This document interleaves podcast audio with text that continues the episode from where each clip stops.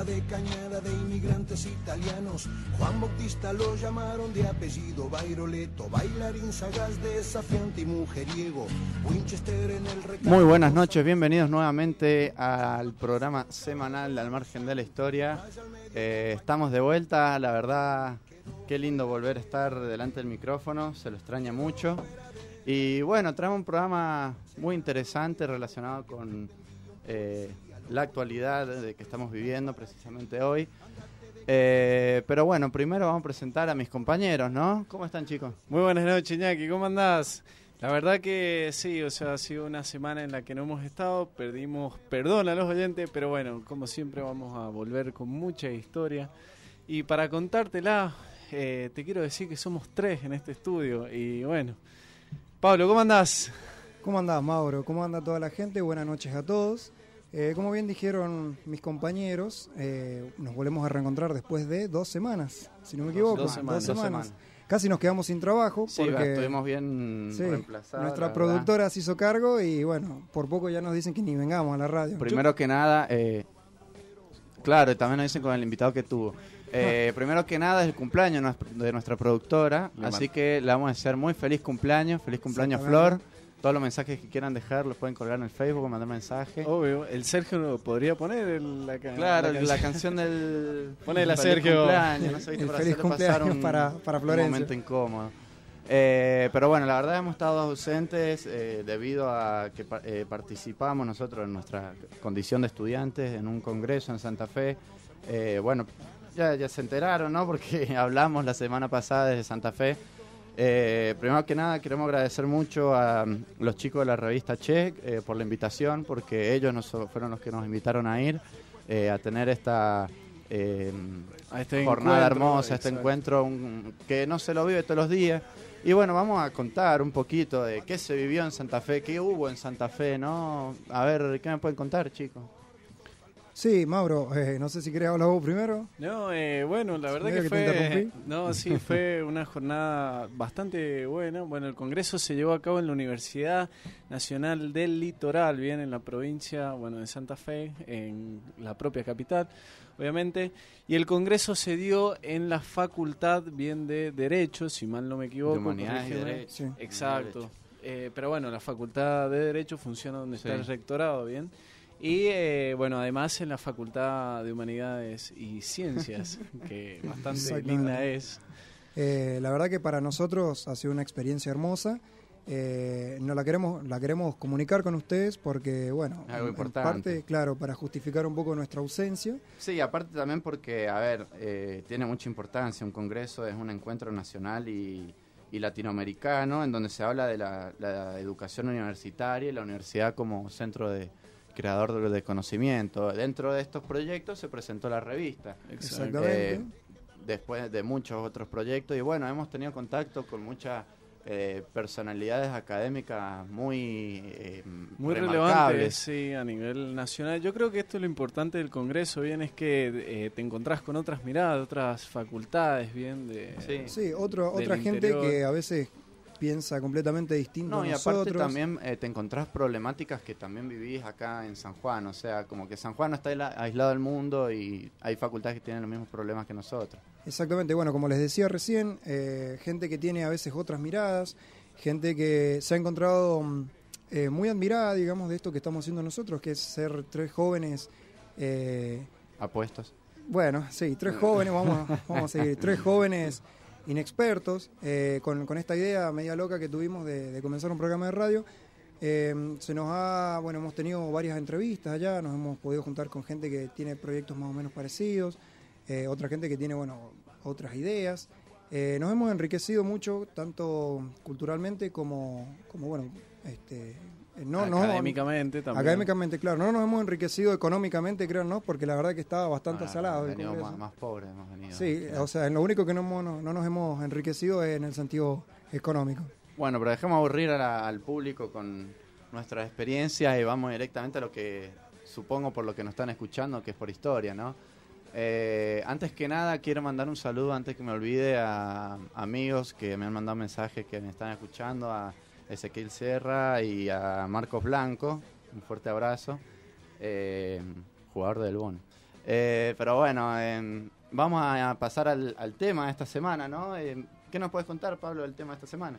Bueno, nosotros tenemos, eh, como siempre decimos, tenemos que tomar en cuenta que para, para, poder apreciar la historia tenemos que partir desde el presente, desde una temática, desde un interés que tengamos nosotros en el presente. Una inquietud. Comenzamos a, mirar hacia atrás, a mirar hacia nuestro pasado y comenzamos a ver, bueno, qué es lo que, quiero explicar de, mi accionar de hoy en día, qué es lo que quiero explicar de lo que está sucediendo eh, y hasta qué punto me tengo que remontar, ¿bien? Para eso es que, bueno, un tema que, que nosotros creemos que es muy importante en este momento y tanto como nuestra, nuestra condición de estudiante, es bueno el famoso 2 por 1 que se está viendo en toda, en toda la, gracias Flor, en todas las redes sociales, en todos los, medios de comunicación. Bueno, que hoy hubo una movilización. Exactamente, una movilización de la cual fuimos... En la Plaza 25. Exactamente, una movilización de la cual fuimos, fuimos partícipes nosotros y muchos de nuestros compañeros que, que, bueno, que estamos peleando por esto que creemos que es, que es lo justo. Eh, nosotros también, como estudiantes de historia, estamos convencidos de que tenemos que, hacerle llegar a la gente una concientización de lo que es eh, la historia misma. Y voy a citar a un, a un querido amigo nuestro que siempre dice, las prácticas sociales generan conciencia. Mm. Y lo que nosotros buscamos un poco con, este programa y, abordando estos temas es generar un poco de conciencia eh, en nuestros oyentes. Bueno, quizás otras personas no, no coincidan con nosotros, no coincidan con nuestras ideas, que es buenísimo. Y para eso les decimos a esas personas que, que están en desacuerdo o que están de acuerdo con nosotros, que se pueden comunicar con nosotros, ¿verdad, Mauro? Sí, eh, así es, Tano. Bueno, si, a ver, te surge alguna pregunta acerca del 2x1 eh, o si querés comentarnos algo acerca de este tema, lo podés hacer a través de nuestra red social Facebook. Bien, nos buscás en, en el Facebook, al margen de la historia. Bien, y si no, te podés comunicar a través de nuestra línea de WhatsApp 264 44 27 536. Sí, yo quiero decir algo que la verdad que es inaceptable, que yo bajo estas condiciones no, no voy a, expresarme, voy a hacer la... Me voy a ir porque la verdad que están en la cabina comiendo medialunas y no nos han traído nada. Gracias, eh. No, mirá, nos están mostrando las medialunas. Festejando el cumpleaños del otro lado. festejando el cumpleaños del otro lado y nosotros acá muertos de hambre. Pero bueno, más que nada. Ahí Sergio nos dice que él no tiene nada en las manos. Pero yo creo que los chicos se lo tienen merecido para hacerle el aguante el programa anterior. bueno, Sergio está trabajando, Florencia no sé qué está haciendo. Sí. festejando, está, festejando el cumpleaños. Está, de joda, Está festejando el cumpleaños, está muy bien. sí, aparte contar, bueno, lo que quería acotar a lo que dijo Pablo, eh, explicar cómo el 2 por 1 no fue algo que pasó y surgió en el momento eh, que un tipo lo planteó, no, tiene una trascendencia histórica, ¿no? Y bastante reciente, ¿no? Eh, entonces, bueno, el objetivo más que nada de este, de este, la programación de hoy es explicar eso. De dónde proviene esta problemática del 2x1 y remontarnos un poquito más al pasado, en donde eh, distintos gobiernos tuvieron que eh, ceder, si podríamos decir, terreno al terreno jurídico. La verdad acá ninguno de los tres es, experto en leyes. Exacto. nosotros lo vamos a analizar como lo que somos, somos estudiantes de historia. Vamos a ver el eh, tema del contexto histórico. Claro, de un gobierno que tiene que ceder un poco de terreno en, el, en, las leyes para, eh, no sé si es muy fuerte la palabra, pero para complacer un sector que hasta ese entonces era muy poderoso. Eh, entonces, bueno, vamos a estarnos remontando al, al gobierno de Alfonsín, al gobierno de Carlos Saúl eh, y bueno, a los gobiernos de las últimas dos décadas. Exactamente. Em, Así que bueno, como bien ha dicho Iñaki, vamos a intentar buscar este contexto social que está viviendo nuestro país y bueno, intentar darle una explicación. Sí, además le vamos a contar que este, este programa es trascendente porque vamos a estar solos, nos lo vamos a tratar de arreglar. Eh, nosotros solos sin sin, un, acompañante. no, sin un invitado, viste, a que hable nos diga cosas y nosotros preguntar nada más. Ahora vamos a tener que hablar. Eh, y bueno, espero que sea interesante el programa. Vamos a ir un pequeño corte y volvemos con las efemérides del señor Balinotti. difícil de rebeldes por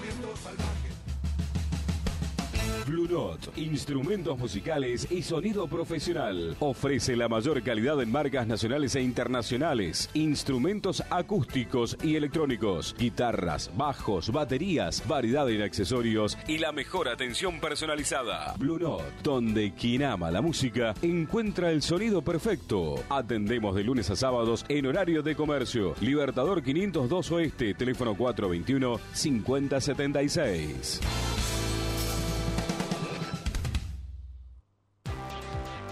Pero qué tarde, ¿qué se me hizo? Me tengo que apurar porque si no, no llego, no llego, no llego. No. ¿Pero seguro? ¿Qué problema? Eh, bueno, vamos a encontrar una solución. Bancame ahí que en dos minutos estoy con vos. Bueno, vos ahora te tenés que ir. Sí, pero yo quiero hablar de esto ahora. Cuando llegue a casa te llamo. Tres de cada diez muertos en el tránsito son peatones. Cruzá siempre por la senda peatonal o esquina, respetando los semáforos. Allí, todos los vehículos deben darte prioridad. Luchemos por la vida. Lejos del ensordecedor ruido de la ciudad, rodeado por la precordillera andina, Hotel y Spa Termas Pismanta. Tranquilidad y el placer característico de la naturaleza se conjugan para su bienestar. Hotel y Spa Termas Pismanta. Baños termales, fangoterapia, facial y corporal, masajes con algas marinas, sauna y ducha escocesa. Que su visita sea inolvidable. Hotel y Spa Termas Pismanta. Teléfono 2647 497 091. Bigotes Parrilla, la tradición de la mejor parrillada hace historia en San Juan. Parrilla diente libre, asado, cortes frescos cuidadosamente seleccionados, acompañados por una mesa variada de ensaladas. Bigotes Parrilla, vale la pena dejarse tentar. De martes a sábados y domingos mediodía. Reservas el 422-6665. Parrilla Bigotes, una parrilla diferente. La acera 641 Sur. El Estadio Único Papa Francisco se inauguró en marzo de 2014. Desde entonces, cientos de chicos lo usan a diario para practicar distintas disciplinas deportivas. Las instituciones realizan una amplia gama de actividades culturales y las instalaciones son disfrutadas por toda la familia hachaliera. Este estadio, que cambió la vida de Hachal, fue construido con el fondo fiduciario de la mina Gualcamayo. Gualcamayo es trabajo, desarrollo y crecimiento para Hachal. Este es un mensaje de Minas Argentinas, una empresa de Yamana.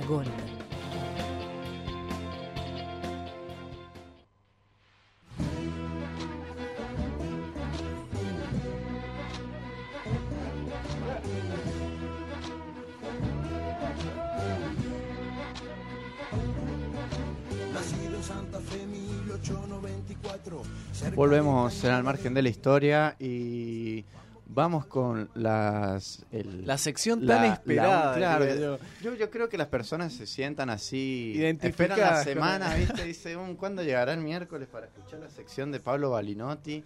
Exactamente, Que es la, sí, es la- sí, la el- única sección, digamos, que tenemos. Sí. Tampoco es que vamos a, a meter mucha, mucha yo, fruta. yo quiero decirle a los oyentes que estamos pensando en cambiar la canción, o sea, la canción tan característica de esta sección, ¿bien?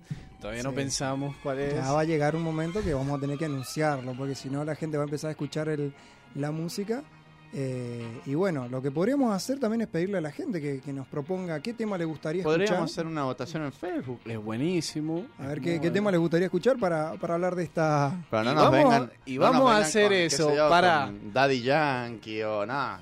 Pará, le vamos a decir a los oyentes ahora que si tienen alguna canción en mente para empezar esta con esta sección, bien. La mejor sección del programa. Exactamente, que le escriban, que nos manden un WhatsApp bien al número 124 44 27 536 o que lo comenten en la En la página, página de Facebook, al margen de la historia. Exactamente. Así que bueno, si, sin mucho más que decir, les vamos a decir a Sergio que tire entonces nuestro tema. Ahí está.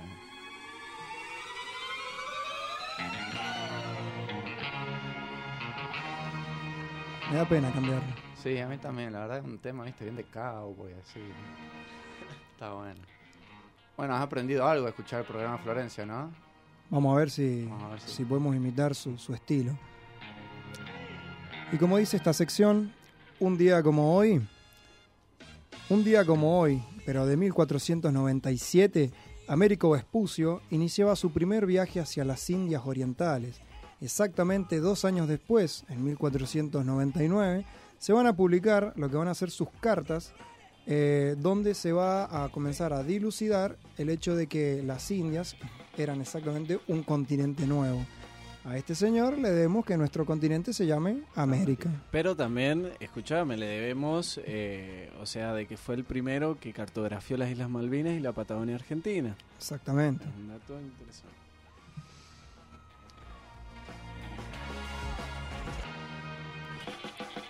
Un día como hoy, pero de 1503, los barcos de Colón llegaban por primera vez a las Islas Caimán, en pleno mar Caribe.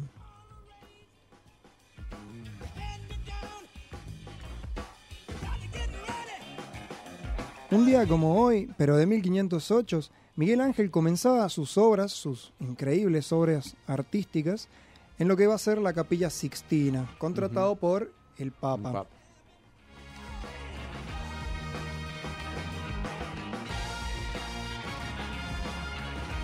Un día como hoy, pero de 1612, en la India se va a casar Shah Jahan con su mujer, que lamentablemente tiene un nombre impronunciable.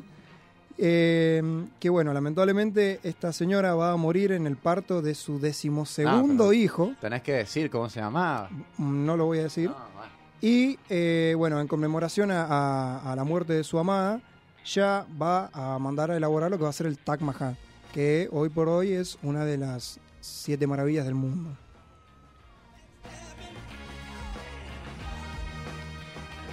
Un día como hoy, de 1774, asume en Francia el rey Luis XVI, tras la muerte de su abuelo Luis XV. ¿Por qué va a ser importante esta persona? Bueno, porque exactamente en 20 años, sí, en 20 años le van a cortar la cabeza en el marco de la Revolución Francesa.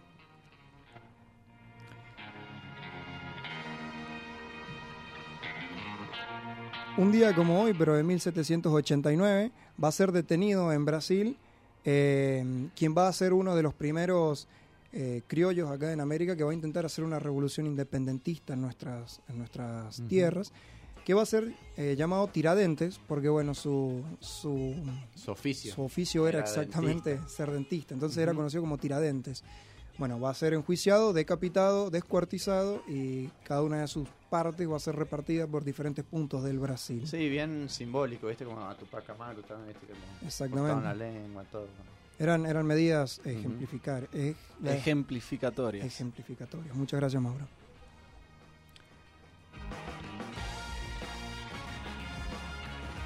Vamos a seguir con las efemérides y decimos que un día como hoy, pero de 1807, llegan a Montevideo barcos ingleses al mando de lo que va a ser el almirante Wildlock en el marco de lo que va a ser la segunda invasión al Río de la Plata. Bien, Invasión después de tomar Montevideo, se van a dirigir hacia Buenos Aires. Que va a ser la famosa defensa de Buenos Aires. Exactamente. Que la, es la. Ahí podemos decir, mira, me acabo de agarrar para qué se ha hecho este programa. Nosotros en, en la escuela, viste, como Pablo dice, es desmitificar esto que no dicen en la escuela. Eh, en la escuela nos decían que cuando se defiende Buenos Aires en la segunda invasión inglesa le tiraban aceite, las ventanas a, a los ingleses que iban por la calle y es, me- es mentira, no se Pero le tiraba aceite. obviamente, si uno se pone a pensar el costo del Claro. aceite en esa época O sea, era... Había que ser millonario. Había que ser muy adinerado, se le tiraba agua caliente. Exactamente. Rocas, bueno. Bueno, de, de esta, de esta defensa, digamos, que va a estar a cargo de, del general Liniers, eh, van a salir muchos de lo que van a ser después los principales, las principales figuras eh, que va a tener la Argentina durante toda la, la época independentista, ¿bien? Entre esos Belgrano, Castelli, Paso. Bueno, Castelli va a Rosas. participar en la liberación de Beresford, que es el general que inglés que estuvo en la primera invasión inglesa. Rosas pelea con 12 años en esta, al mando de un batallón de, de fusileros. Bueno, seguimos. Decimos que un día como hoy, pero de 1877, Rumania va a convertirse en un país independiente, ya que se va a separar de lo que va a ser el imperio turco. No, qué interesante. Un saludo a todos los amigos rumanos. Y un día como hoy, pero de 1906, en San Petersburgo, el zar Nicolás II va a comenzar a dar eh, inicio a las sesiones de la Duma, una especie de, mm, Senado que querían instaurar en, el Imperio Ruso, claro, un consejo, eh, para apaciguar a las masas, el pedido de las masas, pero que bueno, efectivamente no, no va a lograr nada, haciendo que 10 años después se, se levanten los, los, los obreros lo que va a ser la, famosa revolución. Es un consejo relacionado con la tierra, o sea, con la distribución de la tierra, que al final no va a resultar. 1915, Londres es atacado por primera vez con Zeppelins, señores. Un arma poco convencional utilizada por los alemanes en el marco de lo que va a ser la Primera Guerra Mundial. El Zeppelin, un, medio de movilización que, bueno, no ha llegado a nuestros días, eh, por lo poco práctico que era. El más conocido de todos, el Hindenburg, que va a estrellarse, a prenderse fuego en Nueva York en 1933. Sí, que hay una foto de eso, que es muy emblemático. Sí, un video, hay un video ahí de todo. el video no, sí. 1924, Edgar Hoover va a ser nombrado director del FBI. Y Edgar Hoover se va a transformar en uno de los personajes más icónicos de los años 20, ya que va a ser la persona que le va a declarar la guerra oficial a toda la mafia eh, estadounidense, a todos los, los, los, capos, digamos, de la mafia, entre esos Al Capone, Em, y bueno, va a ser una persona que va a tener muchísima importancia política, ya que va a ser un tipo que va a extorsionar muchísimo a los, a los políticos con secretos de Estado, con escuchas. A Einstein también. No sabía de Einstein. no, Einstein también. Cuando inmigra Einstein a Estados Unidos, Hoover lo tiene en la mira, bueno, porque era alemán. Claro, porque era alemán y además Hoover era un ferviente antisemita, odiaba a los judíos. También Einstein era judío. Exactamente. También era un ferviente homofóbico. Mira vos, qué personaje. Eh, y, varios, y tenía amenazados a varios senadores que eran. Exactamente. Que se los acusa de que eso, o sea, dicen las historias que Hoover tenía un archivo eh, con varias grabaciones que había logrado conseguir de muchos senadores de, Estados Unidos eh, manteniendo relaciones de pedofilia, de pederasta. Y esta era una de las cuestiones que utilizaba para. Extorsionar. Extorsionar, exactamente. Por eso era una, una de las personas más influyentes y controvertidas de, de los locos años 20. Mira, muy interesante. Por eso nunca se le podían poner en contra, tipo. Bueno, ahora el edificio del FBI es de Hoover. Vamos a seguir a 1933, donde va a producirse uno de los eh, acontecimientos más tristes de nuestra historia como, como sudamericanos. Paraguay le va a declarar la guerra a Bolivia en lo que va a ser la guerra del Chaco va a ser la guerra más sangrienta eh, en cuanto a, cantidad de víctimas que, va a tener y se la considera la primera guerra moderna del, en, territorio americano. Una guerra apoyada económicamente por la Standard Oil y la Shell, bien. Exactamente. Firma inglesa. O sea, la, la, la, guerra se va a llevar a cabo por una región llamada el Chaco, que era la disputa entre una región boliviana y paraguaya, donde habían gran cantidad de, de, reservas de petróleo. Exactamente. Entonces, tanto la Standard Oil, como bien decís Mauro, como la Shell, van a apoyar a diferentes bandos. Creo que Standard Oil a Bolivia. Eh, sí, y no, sí, la Shell a Paraguay. Claro, y bueno, este será una de las, de las guerras más sangrientas que, que lamentablemente hemos tenido entre, entre hermanos latinoamericanos.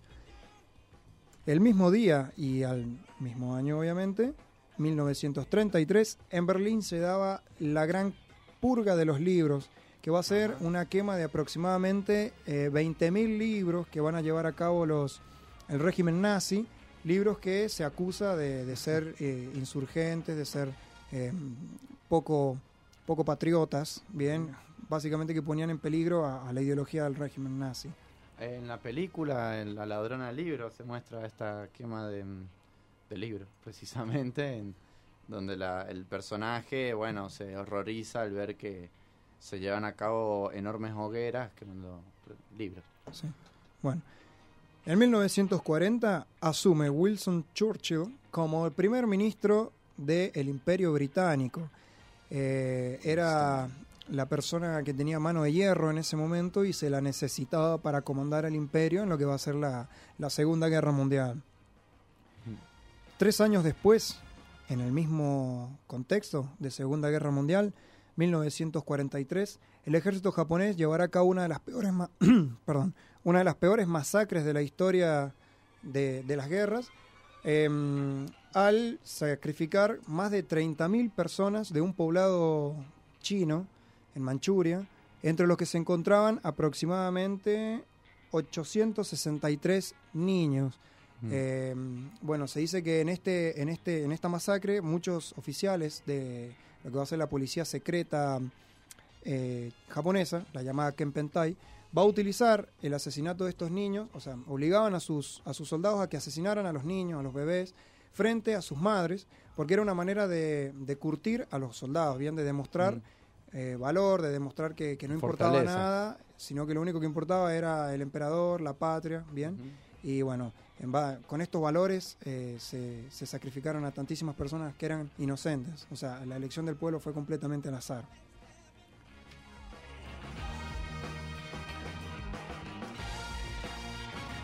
Vamos a seguir con la otra efeméride. Hoy he traído un montonazo. La última vez dije que tenía poquitas. Ahora hay muchas. 1967 comienza mm, a, accionar, digamos, la guerrilla en Bolivia al mando de nuestro querido Ernesto El Che Guevara, eh, que lamentablemente no va a tener una... Una, un apoyo, sí, un final feliz. E incluso un apoyo, o sea, por parte de la población poblaciones bolivianas. Exactamente, ¿no, no, va a tener un apoyo por parte del campesinado, que es lo que él buscaba. Yo dije el querido Ernesto Che Guevara, bueno, alguna persona que lo considere palabras que no sean queridos, justamente por favor comuníquese con nosotros, contanos tu opinión y estamos acá exactamente para esto, para que vos nos digas en qué, qué, te gusta el programa, qué no te gusta y como ya te dije, Mauro, repetirles un poco las, las vías que tienen para, para, comunicarse. Lo podés hacer a través de nuestra red social Facebook, al margen de la historia, y si no, a través de nuestra línea de WhatsApp 12444 27 536. Buenísimo, vamos con el siguiente efeméride. 1978, el Liverpool de Inglaterra gana lo que va a ser la de por entonces Copa de Europa, que en el año 92 se va a transformar en lo que nosotros conocemos hoy por hoy, la UEFA Champions League. ¿En qué año ganó la...? 1978. Al mismo tiempo que se producía, bueno, al mismo tiempo no, pero meses después se va a producir el Mundial de Fútbol aquí en, Argentina. Otro tema de fútbol, 1987 el Napoli gana por primera vez la liga, el, Scudetto, la liga italiana, de la mano de el Diego, de nuestro nuestro prócer del fútbol. Queridísimo Diego Armando Maradona. Eh, había, había visto unas estadísticas por ahí en, Facebook, em, que son la verdad increíbles las estadísticas de ese Napoli campeón, con Maradona jugando. La verdad tendremos que llamar de vuelta a Maxi para que nos diga bien, pero algo, creo que eran como 30 partidos jugados, de los cuales perdieron solo 3. O sea, una campaña increíble. Vamos a terminar diciendo que en 1990 se declara a la provincia, acá en Argentina, a la provincia de Tierra del Fuego, como provincia justamente. y por último, en 1994 jura como presidente de Sudáfrica Nelson Mandela. Nelson Mandela. Bueno, antes de ir al pequeño corte, bueno, eh, Pablo, la verdad, te felicitamos por la sección. La verdad que ha sido muy enriquecedora. muy enriquecedora para el buen oyente, ¿no? Eh, pero antes de ir al de un pequeño corte, vamos a hablar un poquito del tema de hoy, eh, del 2x1, chicos. A ver, ¿qué me pueden, qué es el 2x1? ¿De dónde surge? ¿Qué me pueden decir? Bueno, sí. A ver, eh, es como dijimos al principio, una de las medidas más, más eh, controversiales que podemos ver en, hoy en, día. Exactamente, nuestra historia. Pasa que, bueno, la ley, la del 2 por 1 obviamente tiene una tiene historia. exactamente, y bueno, eh, para eso estamos hoy acá, para explicártelo. Y sinceramente, bueno, la ley 2 por 1 ¿cuándo se sanciona, Iñaki? Fue sancionada la ley es la ley 24.390 que se sanciona en 1994 eh, durante, el, gobierno, de, del Carlos Saúl. Carlos Saúl Menem. Sí, la verdad no digas el apellido porque es, mufa, es mufa, pero bueno, yo no lo digo por eso, pero lo tratemos del turco, claro, como lo conocían. Carlos Saúl, le pueden decir Carlos Saúl está bien. Eh, bueno, la ley se promulga en el 94 eh, y uno de los artículos de esta ley dice que, eh, a ver, ¿por qué se hace esta ley? Porque había mucha mm, población en la cárcel. Claro, para la época. Sin condena. Exactamente. Sin condena. Es una, una condena firme. Pasa que, bueno, para la época había muchos condenados, bien, se dice que más de 1.200 condenados que no tenían una sentencia firme. Entonces. hay que diferenciar eh, la, la, condena de la. O sea, la prisión por condena de la prisión preventiva. Preventiva, claro. que es la prisión donde, vos, a ver, vos te tienes, no estás libre dando vueltas por ahí mientras te enjuician, sino que estás detenido. Exactamente. lo sabemos.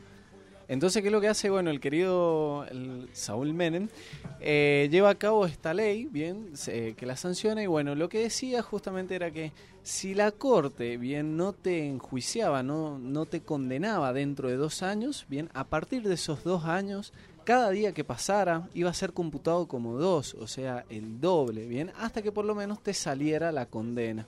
Bien, a partir de, de, bueno, si por ejemplo, si pasaban cinco años, bien, y reciente salía la condena, obviamente por 20 años, por ejemplo, le tenías, bueno, si hacemos una suma total, serían 25 años. Pero esos 25 años, bien, hay que dividirlos por dos. Entonces estarías casi 12 años y medio cumpliendo condena.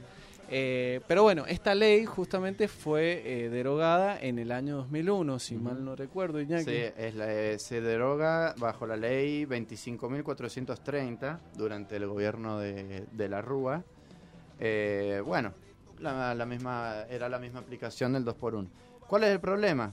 Hoy en día la Corte aplica esta ley, la 25.430, que está fuera de vigencia en el caso de Luis Muña. ¿Quién es Luis Muña? Luis Muña es un civil cómplice de dictaduras en la dictadura eh, que señalaba sí, trabajadores activistas. Exactamente. básicamente su trabajo era infiltrarse en los movimientos trabajadores, en los gremios, qué sé yo, y, comenzar a, marcarlos, digamos, para su posterior bueno, un antecedente, un antecedente de este caso viene es el, el teniente Arts, bien, si mal no recuerdo, eh, que vendía justamente a las abuelas de Plaza de ah, Mayo, las marcaba bien, eso. Contás historia porque es curiosa, no, para los que no lo conozcan. Bueno, el teniente Arts eh, había sido Artis. Artis, Era, bueno. Gracias por corregir, Miñaki. Pero bueno, lo que hacía él justamente se infiltraba bien en esta en la asociación, bueno, de las abuelas de Plaza de Mayo Bien, y lo que hacía era entregarlas marcándolas con un beso que eh, sería denominado posteriormente como el beso de Judas, bien. Porque, a ver, él se pintaba los labios.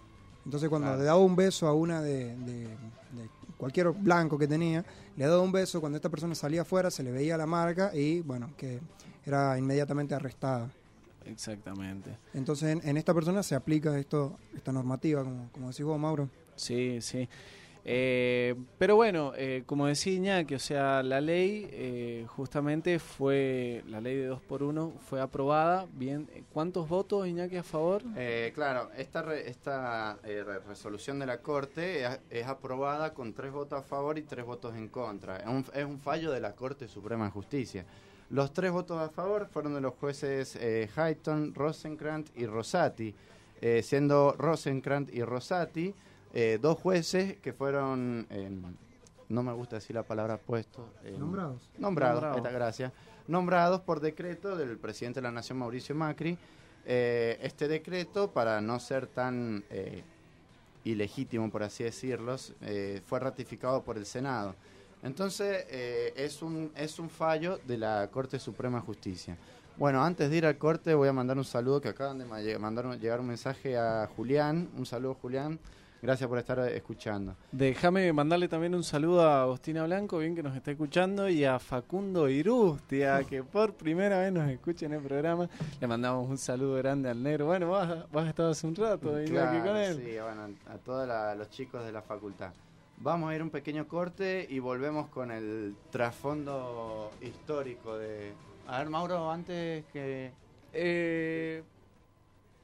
Lo están diciendo nuestro oyente, Francisco es. Sí, que. Ah, Francisco. Que, eh, nos, bueno, que pongamos de música de fondo para las efemérides a Juana Zurduy, bien, por la negra Sosa. Sí, a mí me mandaron otro mensaje acá al, celular del, de la radio. Dice, Ñaki, ¿no te gusta despacito como cortina? a mí sí me gusta. Bueno, Balinotti se quedó sin trabajo, no lo van a ver el miércoles que viene. Iñaki es un anciano. Eh, sí, también.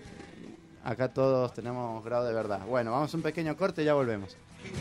Rebeldes por vientos salvajes, bandidos rurales.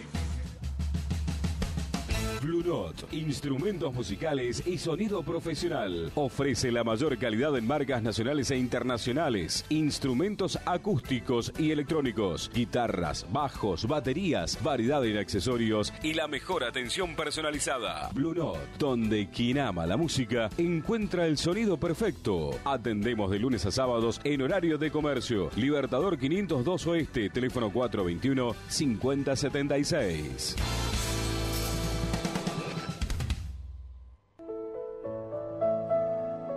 Fundación Manos Abiertas, Delegación San Juan, te invita a sumarte a la fuerza solidaria de su voluntariado. Sé parte del conjunto de personas que se dedican a mejorar y transformar las condiciones de vida de quien más lo necesita. Te esperamos. Fundación Manos Abiertas, Delegación San Juan, Casa de la Bondad, Paula Albarracín de Sarmiento 777 Sur. El teléfono 426-7459. Su correo casadelabondad.isj.manosabiertas.org.ar.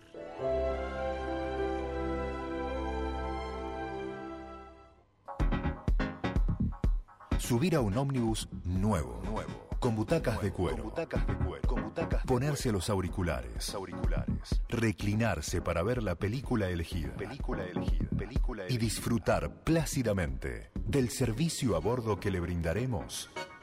Esa es la forma 20 de junio. Es la forma 20 la forma de viajar a Córdoba y Buenos Aires. 20 de junio. Pasión por la excelencia.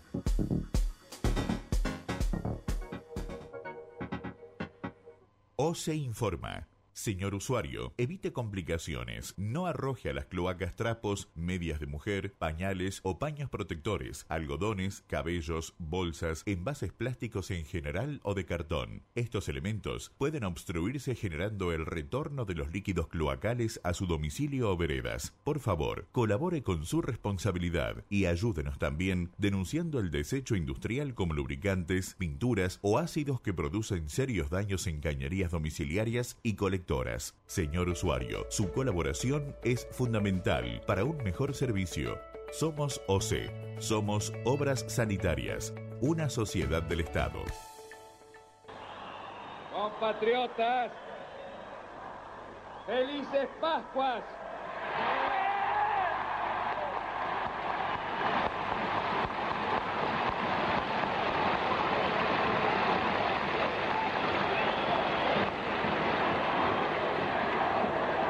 Los hombres, los hombres amotinados han depuesto su actitud.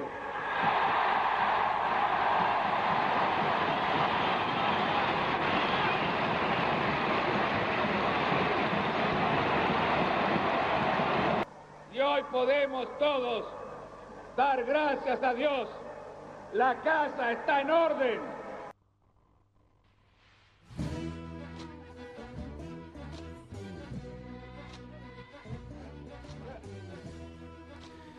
Bueno, lo que acabamos de oír es uno de los discursos, yo diría, más recordados bien por el pueblo argentino. El discurso del querido doctor Raúl Alfonsín, bien, eh, un discurso dado, bueno, eh, durante las Pascuas en el año 87. Eh, pero bueno, dado justamente ante el levantamiento, ¿no es cierto?, de los famosos caras pintadas, bien, que estaban dirigidos por el comandante Aldo Rico y el general Zaineldin. Eh, que bueno, justamente se levantaron eh, para tratar, ¿no es cierto?, de ponerle un punto final justamente a los juicios que se venían eh, procesuando, por así decirlo, bien durante el gobierno de Ricardo Raúl Alfonsín. bien, eh, que son los famosos juicios, bien, de lesa humanidad que comienzan justamente eh, de, luego de la creación de la CONADEP, bien, que la CONADEP es la Comisión Nacional sobre la Desaparición de Personas, bien que la crea el presidente, viene en el año 1983.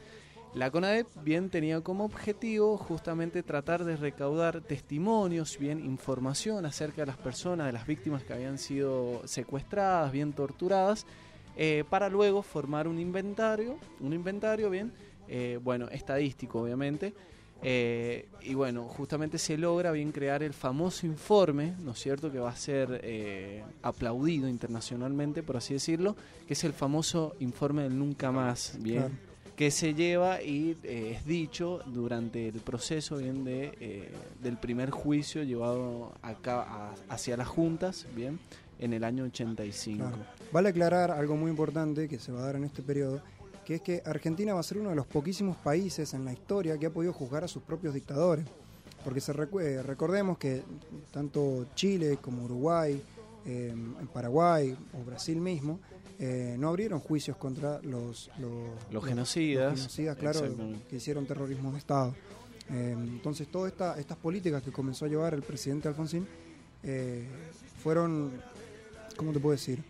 Reconocidas internacionalmente. Claro, reconocidas, pero ahora mirándolas desde, desde este punto de vista, desde el presente, ¿no? Mirando para atrás, eh, deberíamos, no deberíamos olvidarlo y como dije al principio, generar conciencia de eso, ¿no? Estar eh, admirados de la política que se llevó en ese momento en Argentina. Bueno, lo que vamos a eh, tratar de hablar también ahora es más que nada de las leyes de las denominadas leyes de impunidad, ¿no?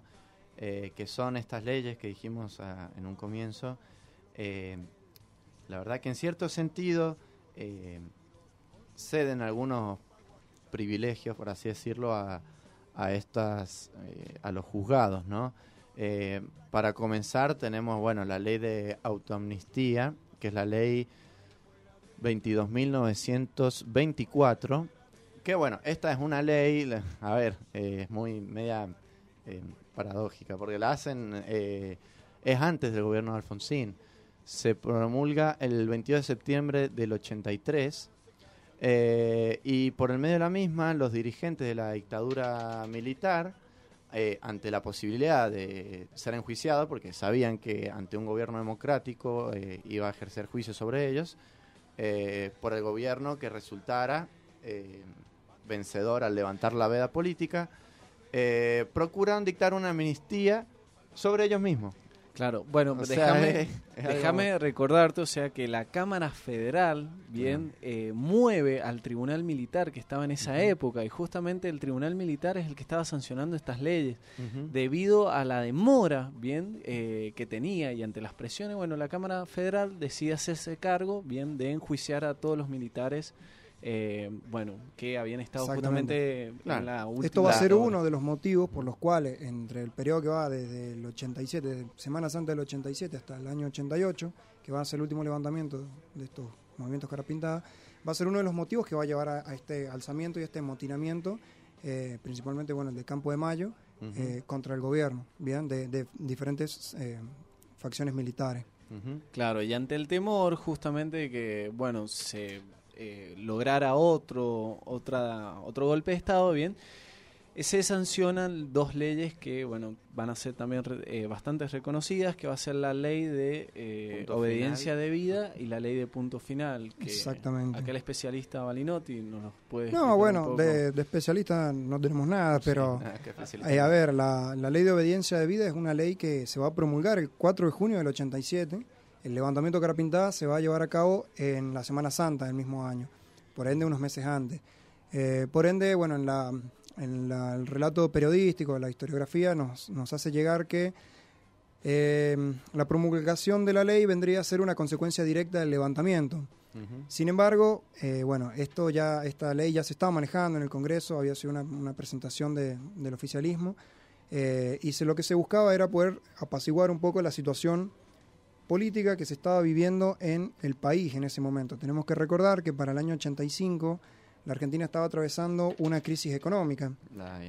El fracaso del plan austral de, Raúl Alfonsín eh, y una inestabilidad política que se veía plasmada bueno, en estos levantamientos de, Fuerzas Armadas. Una situación muy compleja. Exactamente, entonces eh, con, esta, con estas leyes que, bueno, vamos a decir básicamente en qué se trata, que se establecía que, a ver, todo delito que hubiese cometido un miembro de, la Fuerza Armada, que estuviera por debajo del rango de coronel, em, que, sacando la apropiación de, infantes y la apropiación Claro, y la apropiación de muebles, de inmuebles, o sea, de una casa, que sea, apropiarse de, inmuebles de, otra persona, sacando esos dos casos, em, todo su, su, accionar, digamos, durante la dictadura em, quedaba, mm, eran punibles, digamos, por haber actuado en virtud de la denominada obediencia de vida en, la jerga militar, que es el, deber que tenés vos obedecer a, tu, tu mando superior. Em, es como una excusa decir, eh, si yo no hacía lo que me están diciendo, me mataban. Exactamente. Entonces, fue como una especie de, tratar de, claro, de, llegar a un acuerdo con, la, con las Fuerzas Armadas, ya que, ver, muchos sectores, como decía Aldo Rico, eh, cualquier militar de bien eh, iría y se sentaría en, el juzgado tranquilamente, dice, pero si nos llevan a la fuerza, están sobrepasando nuestros derechos. Veamos si ellos habían pensaban lo mismo de las víctimas que, se llevaban durante la dictadura, ¿no? Bueno, eh, disculpame que te interrumpo, pero quería decir, eh, bajo esta ley de obediencia de vida, eh, algunos de sus beneficiados, dentro de ellos está eh, Alfredo Astiz, el que veníamos nombrando precisamente. Y pasa que todos estos grandes jerarcas militares, bien, fueron condenados en el año 85, y bueno, recordemos que estas leyes se dan, bueno, en el año 87, bien, eh, ¿Cuál es la cuestión? O sea que al final terminaban liberando bien a las máximas los máximos responsables de este genocidio. La cuestión es que, a ver, en la estructura jerárquica piramidal del, del ejército, ¿no? Eh, con esta ley de obediencia de vida es como que eh, se deja de lado la base de la pirámide, que son los, los, oficiales como de menor importancia. Ahí se va a la busca de la, de la cúspide, ¿no? de la Macera eh, dejando de lado este, este, esto que fueron los actores materiales de lo que ocurrió, ¿no? Exactamente. O sea, un dato estadístico es que en, para el año 85 ya se habían acumulado más, más de 1.200 causas judiciales, ah. Todos miembros de las Fuerzas Armadas. Eh, bueno, no solamente de las Fuerzas Armadas, también de la policía. Eh, y que bueno, ante este, ante este marco y la cantidad de, intentos fallidos que había tenido la justicia hasta este momento y un intento de ponerle un, una salida rápida, digamos, eh, es que se buscaron estas, estas leyes, como fue la de punto final y la de obediencia de vida que estamos diciendo recién. Explícame la, de punto final, Pablo, no la, no la explicaste. Eh, es, más o menos, a ver, es, es, una, se presenta en, también por el, por el, por el presidente y más o menos busca lo mismo que, que, se había estado instaurando con la, con la obediencia de vida, bien, si bien es anterior, Claro, a ver, eh, se trata como de paralizar los juicios. establece la caducidad de la acción penal. Judicial. O sea, un, un corte. a partir de una fecha se puede enjuiciar y. o no. Eh, o sea, eh, como es, eh, delimita el poder judicial, ¿no? La acción judicial. Exactamente. y bueno, vamos a pasar un poco más adelante a los indultos militares, ¿no? Eh, que los indultos militares fueron eh, unos decretos eh, sancionados por el presidente Carlos Saúl el 7 de octubre de 1989 y en 1990 y en 1990 o sea desde el 7 de octubre a diciembre de 1990 o sea de octubre del 89 a diciembre del 90 bueno, por Carlos Saúl, en donde indulta a civiles y militares que cometen delitos durante la dictadura militar, ¿no? ¿Qué pasa con esta ley de indulto? Em, ya dijimos que con la ley de obediencia de vida se empieza a dejar de lado. A ver, eh, tal vez estoy usando vocabulario em, un poco incorrecto, pero bueno, es lo que puedo decir. Se dejó de lado a la, dijimos a la, a la, cúpula militar. claro, se empieza a juiciar a la cúpula, a la, a la base no. Claro, sí. Entonces estos indultos tienen como objetivo eh, liberar la carga judicial a la, a la misma cúpula. Exactamente. Entre los eh, que van a estar, inter bueno, Macera, Videla, Martínez de Oz. Eh, sí, Martínez de Oz, mira. Galtieri, a ver, Viola. Sí, bueno, Vignone. Es increíble, acá estoy viendo el decreto que indulta al ex ministro de Economía José Alfredo Martínez de Oz, procesado por participación en delito de lesa humanidad, secuestro y tortura. Increíble, ¿no? Bueno, estos son eh, básicamente los... Eh, Recordale quién es el querido Alfredo Martínez uh, al oyente, o sea, uno de los principales culpables, bien, ministro de Economía de la Argentina, y bueno, uno de los principales culpables de, de la famosa deuda externa, argentina, claro. Claro, o sea, ahí estamos ejemplificando lo que venimos diciendo. En los indultos se indulta, eh, por ejemplo, a Martínez de Oz, que eh, obviamente integra la cúpula del poder militar. Y en las anteriores, en la obediencia de vida, se indulta a, eh, no se indulta, se deja de lado a, a Astiz, que era un rango de capitán. Entonces ahí vemos cómo más o menos empiezan a complotar los poderes legislativos y ejecutivos para em, hacer a un lado esta cuestión que la verdad... A ver, era una, especie de, como, decimos, como decíamos, explicamos recién, una situación, un contexto muy complicado, muy eh, no era no era no era muy simple, digamos, estar en los pantalones de en ese momento de los presidentes, presidentes que pertenecían a dos partidos totalmente distintos, porque un partido justicialista y el otro partido radical. Eh, pero bueno, que la presión que estaban ejerciendo las Fuerzas Armadas ah, en ese momento era, claro, era, muy, grande. Varias de las políticas que va a comenzar a tomar la Argentina hasta el día de hoy, bueno, hasta, bueno, Macri ahora lo ha, revertido, digamos, pero eh, colocar al presidente como comandante en jefe de las Fuerzas Armadas, una política que saca Alfonsín. Em, bueno, el presupuesto militar, si uno empieza a ver a partir del 83 eh, hasta el 2000, si no me equivoco, 2016, eh, es en decremento. Todo el tiempo está en decremento. Claro, sí, pero como vos decías, a ver, eh, que el presidente se ponga como máxima, máxima autoridad militar es una es em, resultante de un contexto. Es como estamos diciendo, em, es una situación muy complicada. Eh, pero bueno, Mauro, no sé, ¿querés decir algo? no, y a ver... Tenemos un discurso. Vamos a decir una cosa. Quiero, no, aclaremos una cosa a, los oyentes. Estas leyes que hemos nombrado nosotros eh, fueron anuladas por el Congreso Nacional en el año 2003. Bien, esta anulación eh, que se va a dar en, este año, en el 2003, va a ser, mm, eh, no sé cómo decirlo, como apoyada o reafirmada por la Corte Suprema dos años después, en el año 2005, considerando que ambas leyes eran inconstitucionales y, se abren, y se abren otra vez las, las causas. ¿Por qué? Porque en el año 2006 la Cámara de Casación Penal consideró que los indultos concedidos en delitos de lesa humanidad eran inconstitucionales. Por ende, esas personas que habían sido indultadas eh, volvían a estar en, se les reabrían las causas, ¿bien? Exacto. Y por último, bueno, en el año 2010 eh, se aprobó, digamos, que todos los fallos que hayan tenido los tribunales menores, eh, en los cuales se se buscaba una, o sea, se, había dictado una sentencia, digamos, para estas personas que después habían sido indultadas, eh, pasaban a tener validez. Por ende, todas las personas que fueron eh, condenadas antes de, recibir sus respectivos indultos, eh, pasaban a, bueno, a volver a la misma condición, bien, a estar condenados. Entonces tenían que cumplir esa condena que se les había aplicado. Mirá, te tiro algunas estadísticas, o sea, ya para el año 2015 habían alrededor de unos 662 condenados, ¿bien? Y bueno, aproximadamente unos 60 absueltos. Eh, y el 38% de las condenas hasta diciembre de 2015 fueron eh, a la pena máxima, ¿bien? Esto es eh, prisión perpetua. Exactamente. Eh, y bueno, y ahora para finalizar el programa, bien, tenemos uno, un discurso, bien, que yo diría que es significativo eh, y bueno, que genera, generó mucha conciencia bien a nivel mundial. Y hoy en día su eslogan, eh, nunca más, bien, es, yo creo que se encuentra en todas las partes del mundo. y bueno, fue pronunciado por el querido fiscal Julio César Estracera, bien.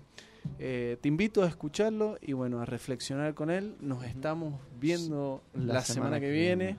Eh, bueno, somos al margen de la historia, Iñaki, y me gustaría que digas tu frase. Sí, antes de decir la frase, em, quería comentar un poquito de la, actividad que vamos a tener en la página. Em, vamos a, bueno, eh, ya dijimos que vamos a poner una publicación buscando un nuevo tema para la sección del señor Balinotti y vamos a estar poniendo una entrevista muy interesante que al que estuvo atento a la página va a saber quién es, con Mónica Marquina, doctora en, educación, que bueno, que entrevistamos en Santa Fe.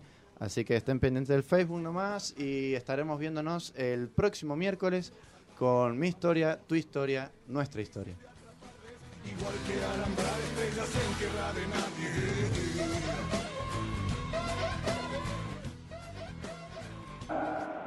Pero también la conciencia jurídica universal me han encomendado la augusta misión de presentarme ante ustedes para reclamar justicia. Razones técnicas y prácticas, tales como la ausencia de un tipo penal específico en nuestro derecho interno que describa acabadamente la forma de delincuencia que hoy enjuiciamos aquí, y la imposibilidad de considerar uno por uno los miles de casos individuales, me han determinado exhibir a lo largo de 17 dramáticas semanas de audiencia tan solo 709 casos que no agotan, por cierto, el escalofriante número de víctimas que ocasionó lo que podríamos calificar como el mayor genocidio que registra la joven historia de nuestro país. En apretada síntesis, el cuadro de violencia imperante en el país cuando tres de los hoy procesados deciden, una vez más en nombre de las Fuerzas Armadas, tomar por asalto el poder despreciando la voluntad popular. ¿Y cuál fue la respuesta luego de este que se dio desde el Estado a la guerrilla subversiva? Para calificarlo, señores jueces, me bastan tres palabras, feroz, clandestina y cobarde. Pero aceptemos ahora por vía de hipótesis la teoría de la guerra tan cara a los acusados y comprobaremos que sus situaciones, lejos de mejorar, se ven moralmente tanto o más comprometidas. Porque, señores jueces, tal como es aceptado sin reservas por el orden jurídico internacional, cierta clase de hechos, por su profunda inmoralidad y fundamentalmente porque exceden las necesidades del combate para convertirse en crímenes de lesa humanidad, no son permitidos ni siquiera en la guerra. Este proceso ha significado, para quienes hemos tenido el doloroso privilegio de conocerlo íntimamente, una suerte de descenso a zonas tenebrosas del alma humana, donde la miseria, la abyección y el horror registran profundidades difíciles de imaginar antes y de comprender después. Dante Alighieri, en la Divina Comedia, reservaba el séptimo círculo del infierno para los violentos, para todos aquellos que hicieran un daño a los demás mediante la fuerza. Y dentro de ese mismo recinto sumergía en un río de sangre hirviente y nauseabunda cierto género de condenados, así descritos por el poeta.